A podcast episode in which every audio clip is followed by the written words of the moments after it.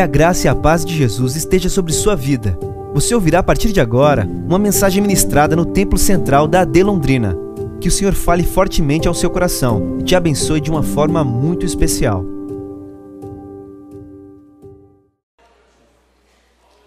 Glória a Deus. A paz do Senhor para a amada igreja. Se você puder ficar mais uma vez em pé, vamos ler a palavra. Deus tem os seus propósitos, seus planos. Como diz o pastor, por 15 anos nós estivemos juntamente com os irmãos na EBL, foi um tempo maravilhoso. Deus fez grandes obras e continuará fazendo. Essa obra pertence a Deus e Deus trabalha no ensino aos seus filhos, aos seus servos. E nós crescemos, crescemos muito pelo estudo da palavra. Que bom que você está aqui nesta noite para iniciar nossa 16 escola bíblica. Mais uma semana intensiva do estudo da palavra de Deus. E que Deus possa agregar aos seus conhecimentos, fortalecendo grandemente a sua fé. Sou grato à igreja por abrir as portas, agora através da pessoa do pastor Elias, que proporciona e proporcionou a nós o privilégio de coordenar a escola bíblica de Londrina. Foi-me dado um tema para esta noite e eu quero compartilhar com os irmãos de uma forma bastante simples, porém expositiva da palavra de Deus. O tema que me foi concedido é Tempos de Semear. O que temos em mãos para lançar?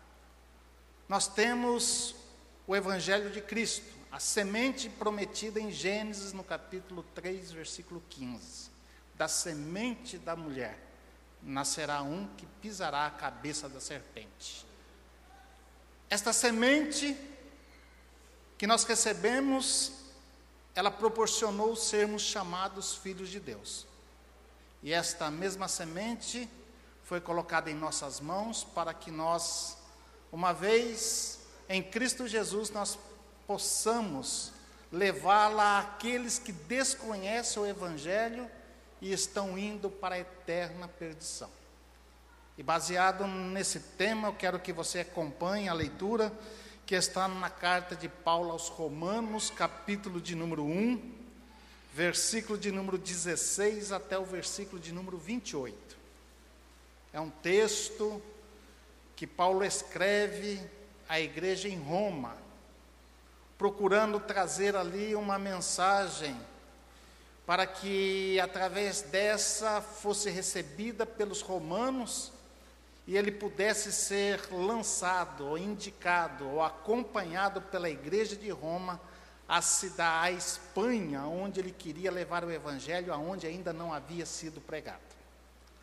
E ele escreve a partir do versículo 16 o seguinte: Porque eu não me envergonho do evangelho de Cristo, pois é poder de Deus para a salvação de todo aquele que crê, primeiro do judeu e também do grego.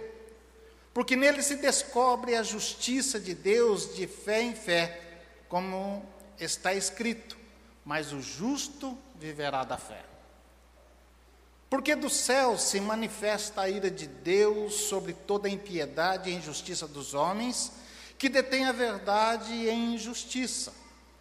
Por, por quanto que de Deus se pode conhecer, neles se manifesta. Porque Deus lhe manifestou. Porque as suas coisas invisíveis, desde a criação do mundo, tanto quanto o seu eterno poder como a sua divindade, se entendem e claramente se veem pelas coisas que estão criadas para que eles fiquem inexcusáveis. Porquanto, tendo conhecido a Deus, não o glorificaram como Deus, nem lhe deram graças. Antes, em seus discursos se desvaneceram, e o seu coração insensato se obscureceu. Dizendo-se sábios, tornaram-se loucos. E mudaram a glória do Deus incorruptível em semelhança da imagem de homem corruptível, e de aves, e de quadrúpedes, e de répteis.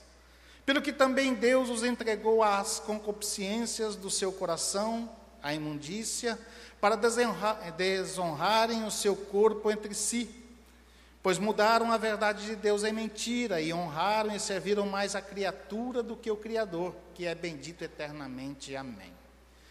Pelo que Deus os abandonou às paixões infames, porque até as suas mulheres mudaram o uso natural, no contrário à natureza. E semelhantemente também os varões, deixando o uso natural da mulher, se inflamaram em sua sensualidade uns para com os outros, varão com varão, cometendo torpeza e recebendo em si mesmo a recompensa que convinha ao seu erro.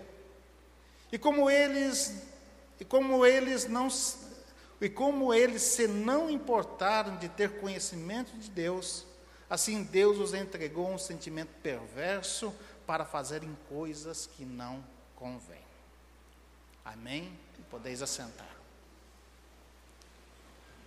O texto de Paulo,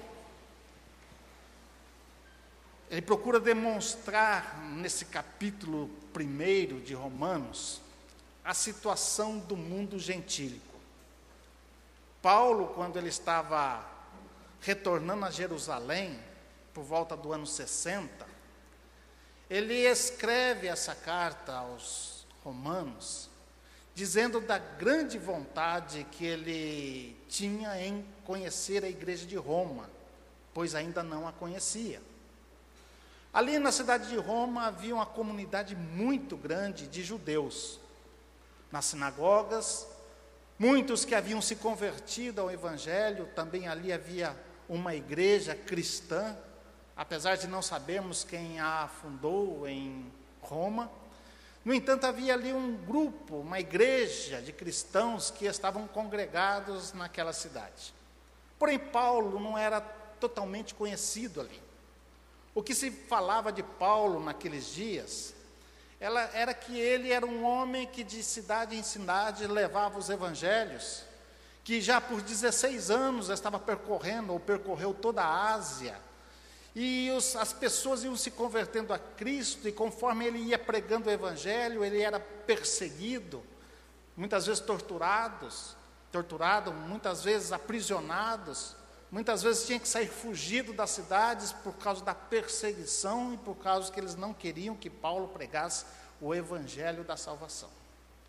As notícias que chegavam em Roma era que Paulo, o pregador que atormentava a igreja, a igreja, a igreja asiática, estava fazendo a obra do cristianismo. Então Paulo, vendo que já percorrera toda a Ásia praticamente em 16 anos de trabalho, tinha um ardente desejo de pregar a palavra na Espanha, onde Cristo ainda não havia sido pregado. Porém, ele precisava de alguém que o ajudasse, que o encaminhasse até a Espanha para pregar o Evangelho. Isso está escrito em, em Romanos, capítulo de número 15, versículos a seguir, que diz assim: Romanos 15, versículo 22 diz assim: Pelo que também muitas vezes tenho sido impelido de ter convosco em Roma.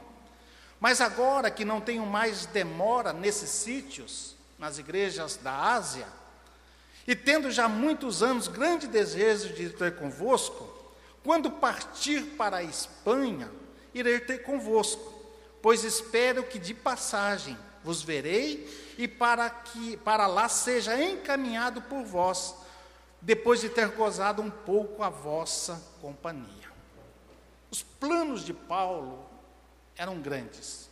Era evangelizar o mundo antigo, mostrando que só havia um recurso para o homem ser salvo: Jesus Cristo, o homem morto na cruz e ressuscitado no terceiro dia. Esta era a mensagem do apóstolo Paulo. E para que ele pudesse ser conhecido, ele escreve a carta aos Romanos, quando ele está agora voltando para Jerusalém, depois da sua terceira viagem missionária, para que eles tivessem conhecimento, porque logo após desejava ele ir, ter, ir em encontro da igreja em Roma. E ele vai escrever o maior tratado teológico a respeito da justificação do homem. A justificação nada mais é do que Deus olhar para cada criatura e, mediante a fé que esses aceitem a Cristo, sejam justificados dos seus pecados, isto é, Deus olhando para o homem, não vai mais condená-los, porque Cristo pagou o preço e esse aceitou o propósito de Deus em Cristo Jesus para ser salvo.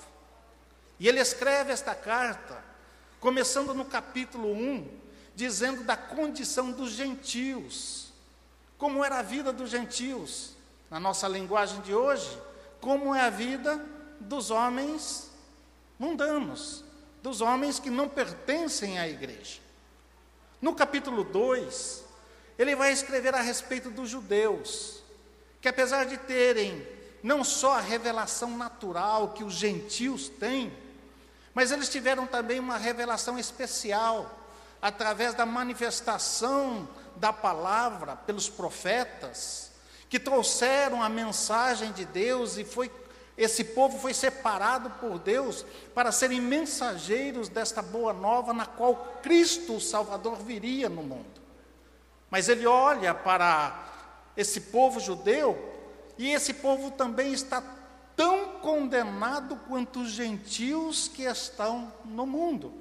Porque, apesar de terem esta revelação especial, não observavam a, a, a lei e os mandamentos de Deus. No capítulo 3, ele vai fazer ali um resumo dizendo que nenhum homem é salvo. Todos estão perdidos e carecem da misericórdia e da bondade de Deus. Capítulo 4 a seguir, ele vai falar como nós, como homem, pode ser justificado diante de Deus, como que o homem pode ser santificado em Cristo Jesus como que o homem pode ser filho de Deus por adoção e como que o homem pode angariar o reino dos céus. É esse o tratado que ele vai fazer até o final do do da, da carta aos Romanos, para que eles entendam realmente qual é a posição do homem neste mundo e a sua dependência do Evangelho em Jesus Cristo. E ele começa no versículo 18, dizendo o seguinte: porque do céu se manifesta a ira de Deus sobre toda impiedade e injustiça dos homens que detêm a verdade em injustiça. Em primeiro lugar, Paulo diz que existe um Deus, e esse Deus está no céu, e esse Deus está irado com todos aqueles que permanecem na impiedade e na injustiça. Ele vai dizer que esse Deus, o Criador de todas as coisas, olha para as suas criaturas e Deus se ira pelos atos que os homens cometem na face da terra. E ele cita de duas formas o porquê desta ira. O primeiro é porque o homem está ímpio, a impiedade do homem alcançou a ira de Deus. O que é impiedade? A impiedade nada mais é do que o homem ter conhecimento de Deus e virar as costas para Deus. Nós podemos entender isso quando Paulo também escreve a Timóteo no capítulo de número 3, 1 Timóteo capítulo 3, versículo 16, para que nós possamos entender o que é primeiramente a piedade. Ele vai dizer lá que, sem dúvida alguma, grande é o ministério, ou o mistério da piedade. O que é a piedade? Ele explica. É aquele que se manifestou em carne e foi justificado em espírito. Quem se manifestou em carne e foi justificado em espírito? Jesus. Quem foi visto pelos anjos? Jesus. Quem foi pregado entre os gentios? Jesus. Quem foi crido no mundo e recebido acima na glória? Jesus. A piedade, segundo Paulo, é o próprio Jesus encarnado, é o Evangelho manifestado aos homens, é a nova vida que Deus quer dar. Portanto, quando Deus olha, voltando lá em, no versículo de número 18 de 1 Romanos, ele vai dizer que a ira de Deus é voltada para aqueles que se detêm na injustiça, versículo 18, ou se detêm na impiedade, ou seja, que apesar do evangelho ser pregado, que apesar de ter algum conhecimento de Deus, viram as costas para o evangelho e para o filho de Deus. É a relação entre o homem e Deus, nos quais os homens viram as costas para esta mensagem. Porém, não é só isso. A ira de Deus se manifesta na injustiça dos homens que detêm a verdade em injustiça. É a relação de homens para com homens, que mediante os seus quereres, a sua vida, eles se degladiam uns com os outros, se mantêm em injustiça, fazendo mal, a perseguição, os assassinatos, as mentiras, a defraudação e tudo aquilo que nós conhecemos que os homens são capazes de fazer. Paulo vai dizer que a ira de Deus se manifesta sobre a impiedade e injustiças dos homens que detêm a verdade. Esse deter a verdade é, é, o homem conhecendo a verdade e sufocar a verdade. Alguém diz que é como um homem que está disposto a pegar um outro e numa piscina ou num rio, colocar a sua cabeça e empurrá-la para baixo, para que ele seja sufocado e não consiga, não consiga reagir, não consiga ter movimento. E Paulo está dizendo que a ira de Deus está sobre esses homens que detêm a verdade, que sufoca a verdade, que usa da mentira para prevalecer sobre a verdade de Deus, que é o Evangelho. E a ira de Deus permanece sobre esses homens, porquanto, versículo de número 19, o que de Deus se pode conhecer neles, nos homens, nos gentios, se manifesta, porque Deus se manifestou. Paulo está dizendo que Deus está no céu, mas Ele está presente nesse mundo. Deus se manifesta ao mundo para que o mundo o conheça, para que o mundo saiba quem Ele é. Deus não criou as coisas e saiu de cena, e deixou as coisas acontecendo. Não, Deus fez e permanece, porque Ele quem sustenta todas as coisas pelo seu poder. Porém, os homens detêm a verdade, e tendo Deus se manifestado como se manifestou, eles acabam não aceitando, estrangulando a verdade de Deus para que ela não se manifeste entre os homens. Versículo 20. Paulo vai dizer que as coisas invisíveis, porque as suas coisas invisíveis, o que são as coisas invisíveis aqui que Paulo se refere? São os atributos de Deus, a sua bondade, a sua graça, o seu poder, a sua misericórdia, a sua onisciência, a sua onipotência.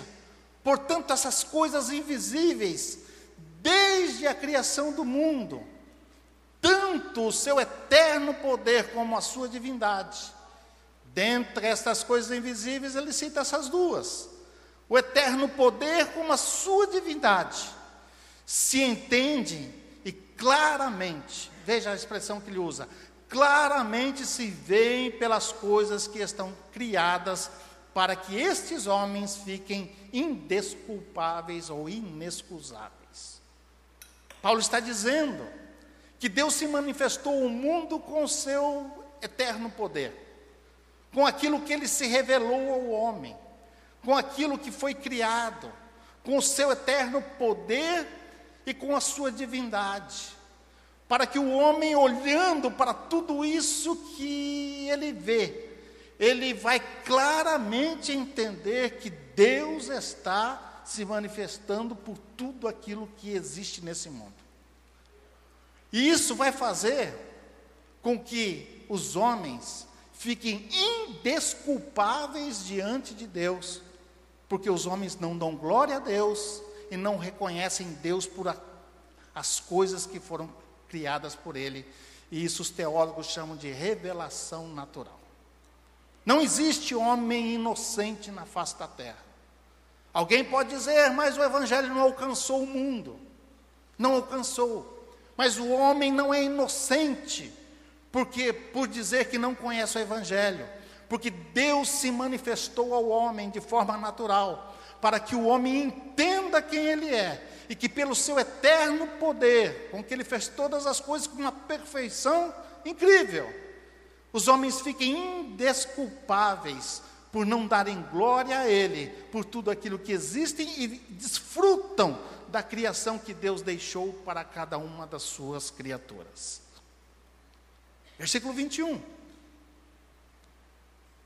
Porquanto, diz Paulo, que esses homens, tendo conhecido a Deus, através da sua revelação, não glorificam a Deus, nem lhes dá graça. Olhem como nós estamos vivendo no presente momento, no presente século.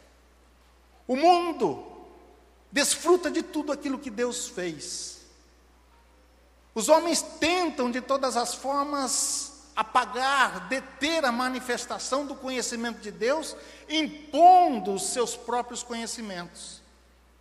Tentam aniquilar a verdade de Deus pela mentira que eles mesmos produzem. E por isso, não querem reconhecer Deus como Senhor da sua vida. E logo, não o glorificam como tal. E nem lhe agradece por tudo aquilo que ele fez e por manter viva a humanidade na face dessa terra, aonde o sol nasce para todos, a chuva vem para todos, a alimentação tem para todos, o oxigênio não falta, tudo tem, porque Deus controla e Deus ainda ama o homem como ele é, e ainda sustenta o homem, mesmo pecador, diante dele, porque Deus quer recuperar o homem para si. Mas o homem não reconhece e não manifesta a sua glória, dando glória a Deus, nem ação de graça por tudo aquilo que ele faz. E ele continua dizendo que antes, esses homens, antes, em seus discursos se desvanecem. Que discursos são esses? Nós podemos citar muitos deles, começando pela pré-infância, quando colocamos nossos filhos na escola, o que é ensinado a eles, no primário, fundamental, na faculdade, universidade, mestrado, doutorado. Toda fala, não há Deus. Toda fala, tenta se explicar todas as coisas mediante um conhecimento meramente humano da natureza que Deus criou, tentam achar a razão da existência baseado na matéria e não dão glória a Deus. E Paulo vai dizer que em seus discursos eles se devanecem, ou seja, fazem desaparecer a verdade de Deus tentam esconder a, verdade de Deus baseado num conhecimento meramente humano, tentando anular a glória e a manifestação de Deus na criação de todas as coisas, para que os seus discursos prevaleçam sobre tudo e sobre todos. Porventura, não é isso que nós enxergamos no presente momento? Que as grandes escolas que há nesse mundo, tentam aniquilar Deus dizendo que não a Deus, não glorificam a Deus, não dão graças a Deus, antes ensinam a mentira e continuam sendo mentirosos e enganados pela sua própria mentira. E o resultado disso nada mais é que o seu coração insensato se obscurece. Quanto mais o homem se aprofunda Quanto mais ele ensina os seus próprios conhecimentos, quanto mais ele tenta anular Deus da sua vida, mais os seus corações vão se escurecendo, obscurecendo, se tornando cada vez mais insensatos, loucos, porque não querem compreender a vontade de Deus, mesmo sabendo que lá na, do seu coração, no seu leito, quando põe a cabeça no seu travesseiro, continua falando no seu espírito e na sua alma que há um Deus no céu. Eles são inexcusáveis, porque o homem, ele é religioso por natureza. O homem não pode dizer que não tem religião, porque isso é nato de cada um de nós. Quando nascemos, é como se Deus colocasse já na nossa memória, dentro de nós, o sentimento que nós precisamos de alguém superior, de alguém mais poderoso que nós. Tanto é que, se nós olharmos na história, nós vamos encontrar os povos, nações, é, se curvando diante de, diante de ídolos, diante de postes, trazendo para si a religiosidade, porque eles creem que há algo superior. Se nós adentrarmos no mais profundo da Amazônia, encontrarmos uma tribo, nós vamos encontrar lá um pajé, que tem lá um totem, que nos qual eles respeitam, na qual eles se curvam, porque eles reconhecem que há algo superior, há algo maior que eles, a quais eles precisam prestar reverência. Isso é nato do coração humano.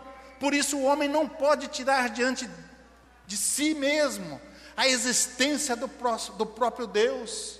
Eles podem não conhecer pelo nome que nós conhecemos, mas eles sabem que há alguém superior no céu que fez tudo e fez todas as coisas. Aleluia, sabem?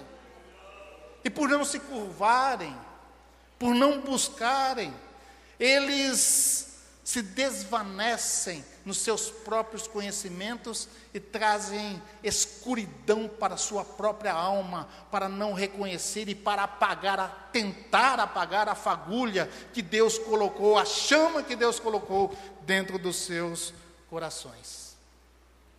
Paulo vai dizer ainda no versículo de número 22 que esses homens se dizem sábios.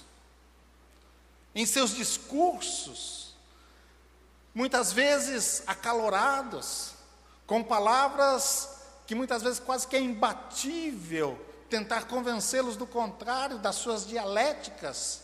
Eles se dizem sábios, mas a Bíblia diz que eles se tornam loucos, porque se perdem nos seus próprios conhecimentos e não querem reconhecer que eles precisam se dobrar diante do único verdadeiro Senhor das suas almas. Não querem. O mundo não quer. Nós não queríamos também.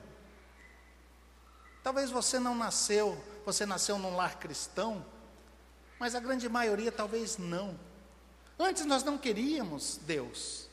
Nós vivíamos fazendo a vontade daquilo que desejávamos fazer. Só que um dia Deus abriu o nosso entendimento. Um dia nossos olhos foram abertos a graça de Deus nos alcançou. E hoje estamos aqui para glorificar a Deus e bendizer o seu nome, porque Ele tem, tem e teve misericórdia na nossa vida. E o que acontece com esse mundo que não quer reconhecer a Deus e não quer aceitá-lo como Senhor da sua vida? Versículo 23. Esses homens que se, que se dizem sábios e que obscurecem e que tentam deter a manifestação de Deus e tentam que outros não conheçam Deus porque eles trocam a verdade pela mentira. Diz que eles mudam a glória do Deus incorruptível em imagem ou em semelhança da imagem do homem corruptível. Olha como o homem vai numa decadência quando ele se afasta de Deus. Eles, já que não querem Deus e não podem viver sem uma divindade, um ser superior, mesmo o ateu, mesmo o ateu, O ateu, o ateu troca Deus por nada. O nada vira seu Deus, a ponto de dizer não há Deus. E ele luta para provar que não há.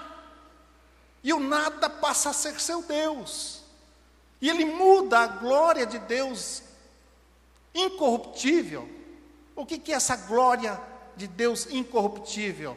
É a glória que não pode ser manchada, é a glória que não pode ser destruída, é a glória que não se acaba, é a glória que é eterna, a glória que brilha, a glória que permanece para sempre. Eles mudam esta glória de Deus incorruptível em semelhança do homem. Então eles tiram, tentam tirar Deus, a glória de Deus, que é santa e eterna, e colocam a imagem de um homem e começam a adorar um homem, como adoravam o Faraó, como tentou Nabucodonosor dizer que era o Deus do mundo. Como olhamos para o mundo de hoje, homens se colocam em posições pensando que, pelo poder que detêm, pode fazer o que querem, quando querem e como querem. São homens que se colocam acima de todos e pedem a maior reverência. Porque o homem faz isso, porque ele tenta aniquilar a glória de Deus incorruptível, porém ele não consegue viver sem alguém superior. Então ele coloca a imagem de um homem corruptível. Corruptível por quê? Porque ele vai se acabar. Ele tem um prazo de existência. Um dia ele vai embora e já não vão se lembrar dele mais. É, é, a, é o homem corruptível que se detém pelas coisas presentes desse mundo que não lhe dá futuro algum. Mas ele não aceita incorruptível e ele põe algo no lugar. E quando ele não alcança o homem, para colocar nesse lugar, ele vai colocar aves, como fazia o Egito com a ave ibis, nas quais eles se dobravam para adorá-la como se fosse um deus, ou de quadrúpedes, como faz a Índia, reverenciando a vaca como se fosse Deus, ou como répteis, como faziam os egípcios aos, ao crocodilo do rio Nilo colocavam num patamar dizendo: Este é meu Deus. Assim como fizeram os judeus quando saíram do Egito, que quando Moisés demorou para descer do monte, fizeram um bezerro de ouro e se curvaram e começaram a dizer: Este é o Deus que vos tirou do Egito. Porque os homens corruptível não aceitam a imagem do incorruptível e precisam colocar algo no lugar dele para que possa satisfazer o desejo do seu coração. Assim é o mundo. É assim que Paulo fala como anda a humanidade. Versículo 24. Aí nós vamos ver a partir daqui, queridos, três consequências desse abandono de Deus.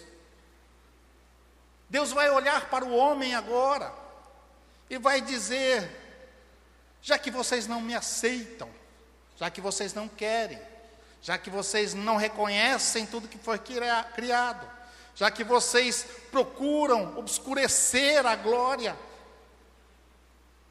eu vou dar a retribuição. É tratado aqui três retribuições que Deus dá a esse mundo. A primeira, pelo que também Deus os entregou à concupiscência do seu coração.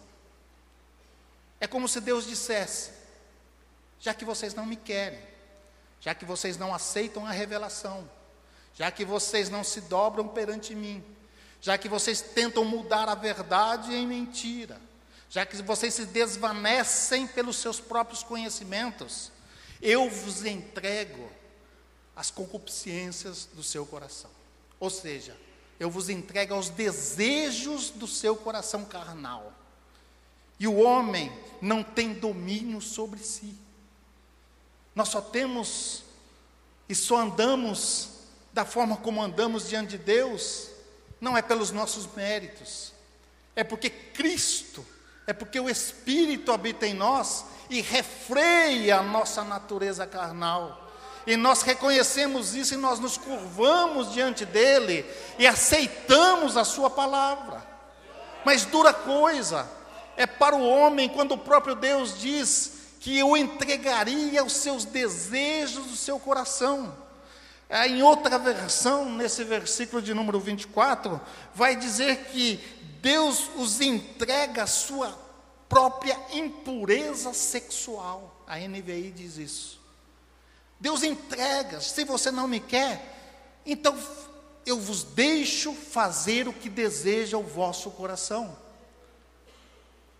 Segunda é, obrigado, porque Deus os entregou a impureza sexual segundo os desejos pecaminosos do seu coração. Para quê? Para a degradação do seu corpo entre si. O mundo está do jeito que está, não é porque eles não têm a revelação de Deus, é porque eles não querem Deus. Eles não querem. Eles fogem.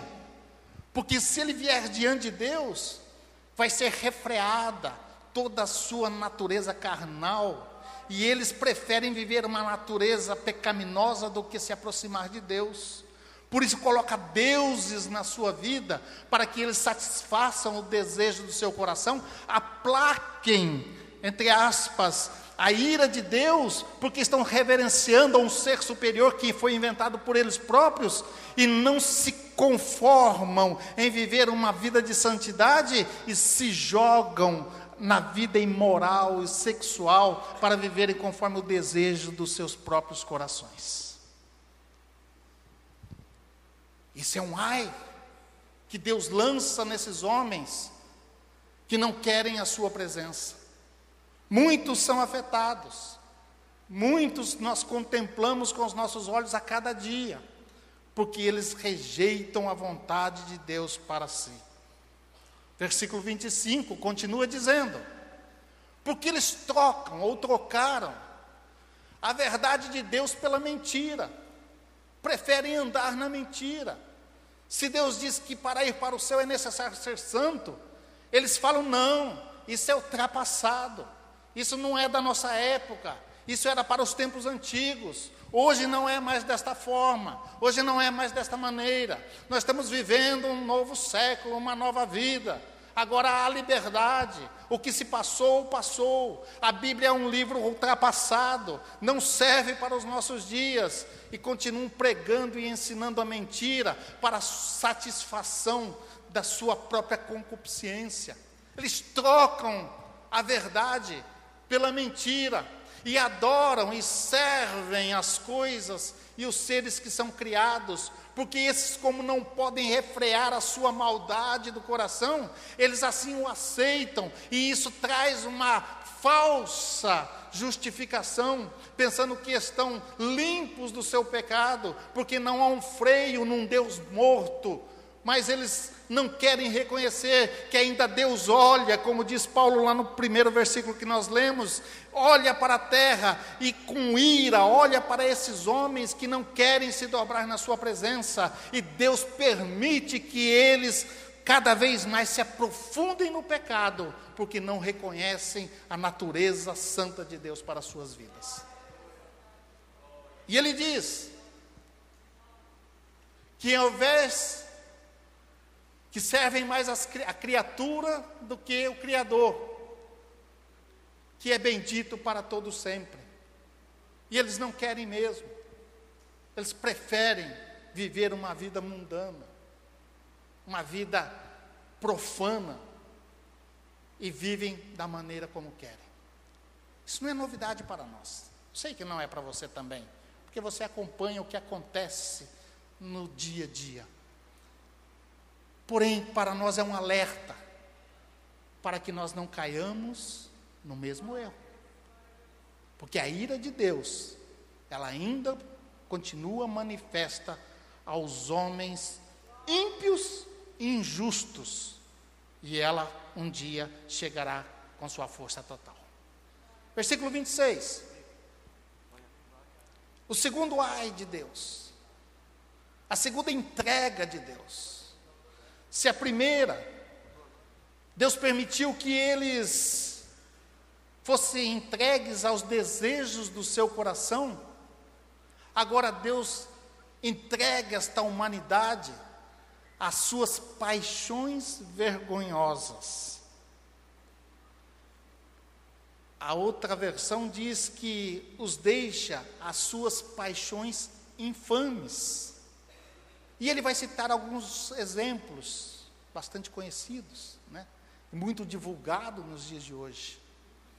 Ele vai dizer que, olha a expressão que Paulo usa, porque até as mulheres, é uma expressão dizendo, poxa, até as mulheres estão fazendo isso? Como que, é, uma expressão que o homem sim é um profano, mas a mulher sempre foi mais recatada. Mas nesse contexto, vai dizer que Deus abandonou os homens às suas paixões infames, que até as mulheres mudaram o uso natural ao contrário à natureza. O lesbianismo corre à solta, é manifesto em todas as mídias. Você entra em qualquer mídia, Facebook, TikTok, Quai e outros que existem, é manifesto de uma forma despudurada. Nas televisões, nas novelas, é apregoado. E não pode mais se contestar.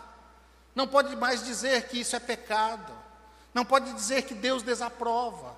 Porque para eles isso é ultrapassado. E quem faz isso é um homofóbico. Está sujeito a, a ter ações contra si.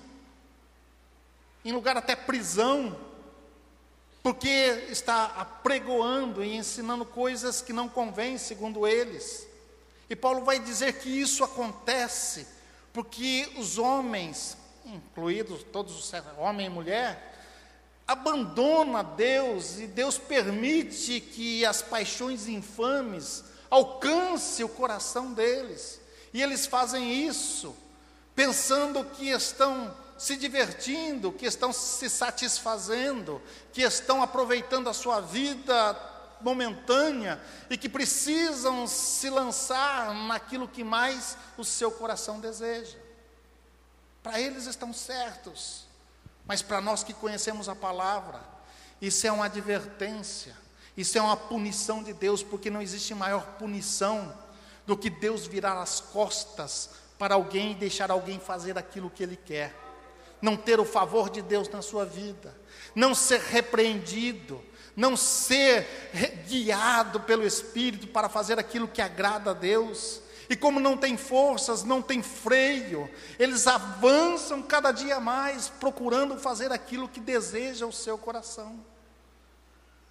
E as mulheres, e em seguida, versículo de número 27, vai dizer-nos que, semelhantemente, também os varões deixando o uso natural da mulher, se inflamam em sua sensualidade uns para com os outros, varão com varão, cometendo torpeza e recebendo em si mesmo a recompensa que convinha ao seu erro.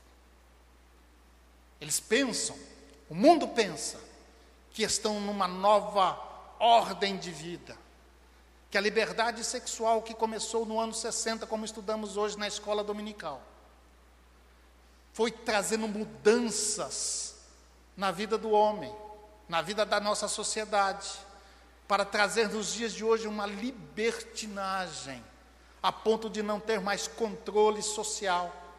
E as nossas autoridades, que na maioria também não conhecem a Deus, até aprovam, bate palmas, aceitam, a ponto de numa de um carnaval no Rio de Janeiro, na Sapucaí, permitir que em seus teatros o diabo arraste numa figura Cristo entre as ruas, mostrando que ele é mais poderoso e que pode pisar sobre o Filho de Deus. Vocês viram? Creio que viram. O homem não tem mais controle de si. Pisam, maltratam, nos shows, gritam em alta voz que Cristo é gay. E diz que é. Não tem reverência. E estão longe. E Deus olhando para esses homens com ira e permitindo que se aprofundem cada vez mais no desejo dos seus corações, servindo a si mesmo, procurando e recebendo o que convinha pelos seus erros. Talvez, até na manhã, na escola dominical, comentei isso. Talvez até alguém pergunte, mas pastor, nós temos dentro da igreja pessoas que ouvem a palavra, que escutam a palavra, que já foram líderes dentro da igreja e hoje estão na mesma prática de vida. Como se explica isso? Eu diria para vocês como eu expliquei hoje de manhã.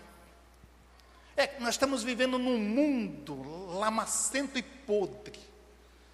Como se estivéssemos numa avenida aonde a chuva trouxe muita lama e muita podridão. E nós, caminhando pelas, pela calçada dessa vida, santos, de repente passa um veículo em alta velocidade, propagando tudo o que quer, e na sua velocidade joga lama aos que estão caminhando e tentando viver uma vida santa. E por esses respingos, suas vestes são manchadas. E nós não estamos isentos de receber os ataques do inimigo, os ataques da nossa própria carne, que é pecaminosa, e alguns com algumas tendências que não é recebida pela, pela sua concepção, mas pelo seu aprendizado eles acabam aderindo a uma forma pecaminosa de tentar satisfazer o seu corpo de forma como não convém, como estamos tratando aqui no versículo de número 27. São respingados. E aí se se dobram diante de Deus e buscam para ser livres desta tentação. Muitos são libertados mas outros não. A nossa tendência carnal sempre é para nos levar para o erro. Assim como tem pessoas que têm tendências para ser mentirosos, outros têm tendências para ser assassinos, outros têm tendências para ser roubadores, outros têm tendências para viver na mentira. Há pessoas que são tendenciosos a ter uma vida homossexual. E aí ele começa a culpar Deus por aquilo, não consegue se libertar.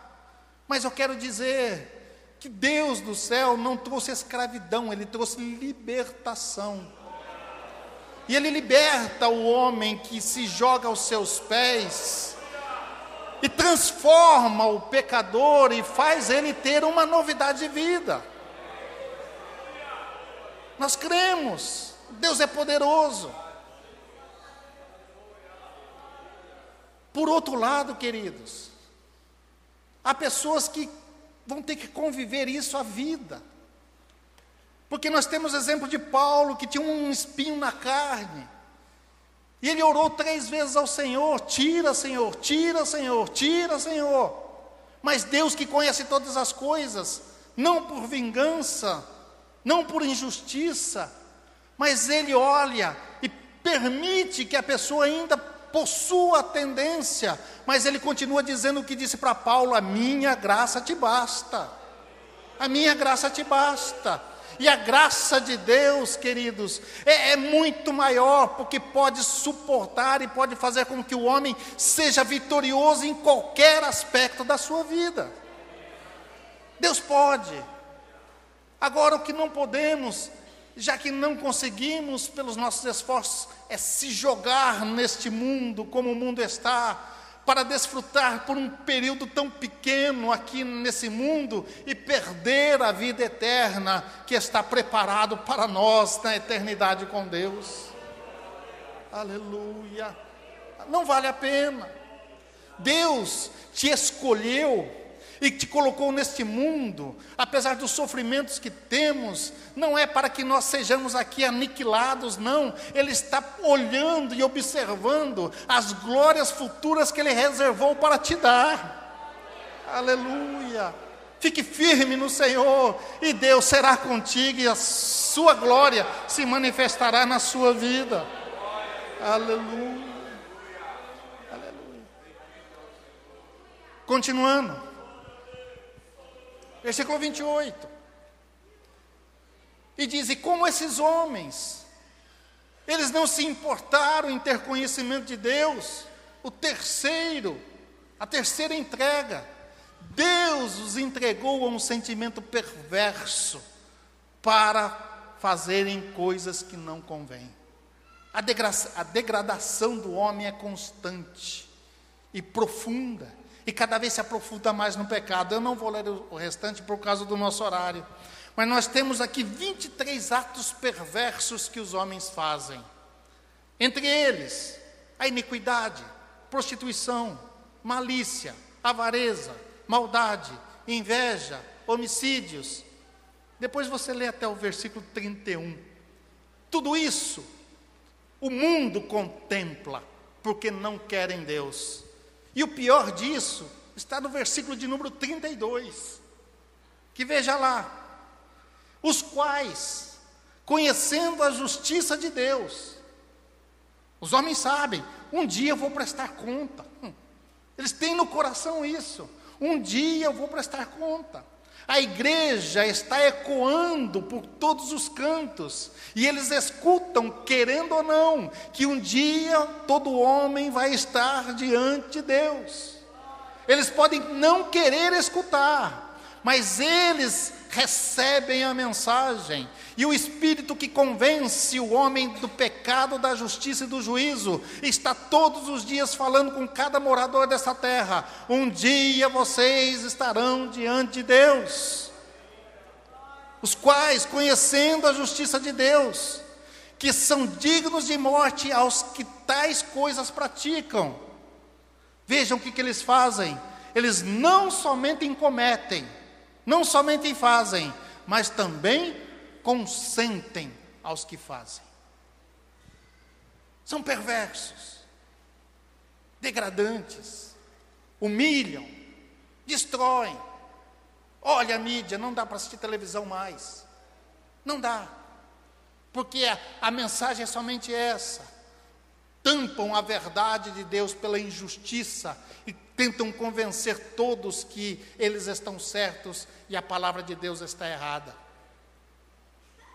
Que mundo pecaminoso! Se parássemos aqui, queridos, estaríamos perdidos. Mas Paulo vai fazer um resumo desse, dessa exposição lá em Efésios, no capítulo 2. Ele vai dizer à igreja em Éfeso e vai relembrá-los de tudo isso. Eu vou apenas ler, porque você já conheceu a mensagem desta noite. Efésios capítulo 2, versículo 1 diz assim: que Deus nos vivificou. Ele estava escrevendo para os Efésios, e por que também não a nós? Ou seja, que Ele nos deu vida, estando nós ou vós, né, mortos em ofensas e pecados. De que forma? Dois. Em que noutro tempo nós andávamos segundo o curso desse mundo, segundo o príncipe da potestade do ar, do espírito que agora opera no filhos dos filhos da desobediência. Três. Entre os quais todos nós, também antes, andávamos nos desejos da nossa carne fazendo a vontade da carne e dos pensamentos, e éramos, por natureza, filhos da ira, como os outros. Os gentios são. Porém, oh glória, Deus se manifesta, é sempre Deus, nunca é homem, é Deus. Mas Deus, que é riquíssimo em misericórdia, pelo seu muito amor com que te amou, Aleluia. Estando nós mortos em nossas ofensas, em nossos delitos, em nossos pecados, Ele nos deu vida, Ele nos vivificou juntamente com Cristo. E hoje, Pela graça nós somos salvos. Aleluia. E Ele fez mais. E Ele nos ressuscitou com Ele, com Jesus. Nos tirou da podridão do pecado. Nos tirou da, da decomposição da nossa alma. E nos fez assentar em lugares celestiais em Cristo Jesus. Aleluia. Aleluia. É Deus quem nos tirou. E essa mensagem continua ecoando nos nossos corações. E nós temos hoje em nossas mãos que Deus colocou a semente do, desse Evangelho, que nós recebemos, que mudou a nossa vida, transformou o nosso ser, fez acreditar em Deus, refreia a nossa vida pecaminosa, faz-nos assentar em lugares celestiais e ainda coloca em nossas mãos essa semente para que nós possamos pregá-la nesse mundo podre, para que esses que estão lá como nós estávamos, possam receber esta mensagem, esta palavra, e receber vida, e receber vida com abundância. Aleluia, aleluia, aleluia. Não somos melhores que eles, porque se nós não estivéssemos aqui por com certeza estaremos lá também, mas Deus nos alcançou e nós, pela Sua graça, ouvimos a Sua voz, e o Espírito adentrou no nosso coração, lavou a nossa alma com o sangue de Jesus, purificou a nossa casa, fez morada em nosso coração e faz-nos hoje crer, assentar e glorificar a Deus, sabendo que Ele é Senhor da nossa vida. Aleluia. Aleluia. Você é privilegiado. Nós somos privilegiados. O mundo está debaixo da ira, mas nós estamos debaixo da glória de Deus. Aleluia. O mundo está na condenação, mas nós estamos na eterna salvação que Deus preparou para cada um de nós.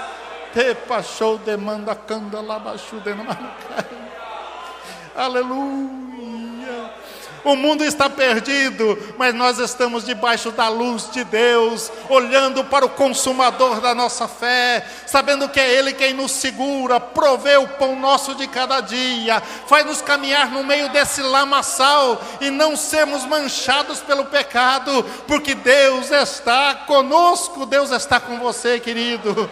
Aleluia! É Deus, é Deus, é Deus, tudo é Deus, tudo é por Deus, é tudo é Ele quem faz. E Ele ainda, não olhando mais para os nossos pecados, nos justifica, dizendo: Olha, você não me deve nada, vem, suba até mim, para receber todas as coisas que estão preparadas desde antes da fundação do mundo. Aleluia além de nos salvar, nós temos uma eternidade para com Deus, para vivermos com Ele e desfrutarmos de tudo aquilo que Ele fez, porque Ele nos amou, Ele nos amou, Ele te amou, Ele te ama. Não vale a pena se manchar por pouca coisa, vale a pena sofrer, lutar, lutar não, vale a pena guerrear contra o pecado para viver eternamente com Cristo Jesus, o nosso Senhor. Aleluia. Vamos nos colocar em pé. Aleluia. Aleluia. Ti baixo de manacanda, não baixar de manacai. Ti chode balá, sode, curio de mai. Ti mai subicanda lá anda suba, roba. Aleluia. Ti balabachai, te canta. Aleluia. Sem Deus, sem Deus não somos nada. Mas com Deus podemos todas as coisas, porque é Ele que está conosco. Aleluia. Aleluia. Aleluia. Aleluia. Tipo, E eu quero orar nesta noite Essa foi uma mensagem ministrada no Templo Central da AD Londrina. Acesse nossas redes sociais no Facebook, Instagram e YouTube e fique por dentro de tudo o que está acontecendo.